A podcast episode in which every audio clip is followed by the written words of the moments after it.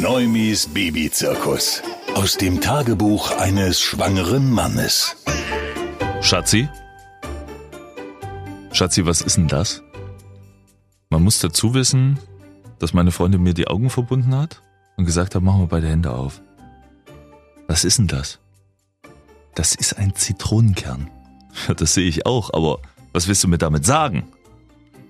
Und da hat sie gesagt, so groß ist es jetzt. Stille. Und langsam habe ich begriffen, dass ich in meiner einen Hand kein Fieberthermometer, sondern einen Schwangerschaftstest halte. Und in der anderen Hand den Beweis, dass dieser Test positiv ist. Einen Zitronenkern als Symbol für die, für die Größe des kleinen Menschen. Krass. Ich werde also jetzt Papa.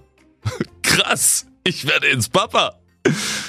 Und genau mit diesem Gedanken werde ich seit ein bisschen mehr als sechs Monaten jeden Morgen wach. Krass. Ich werde jetzt Papa.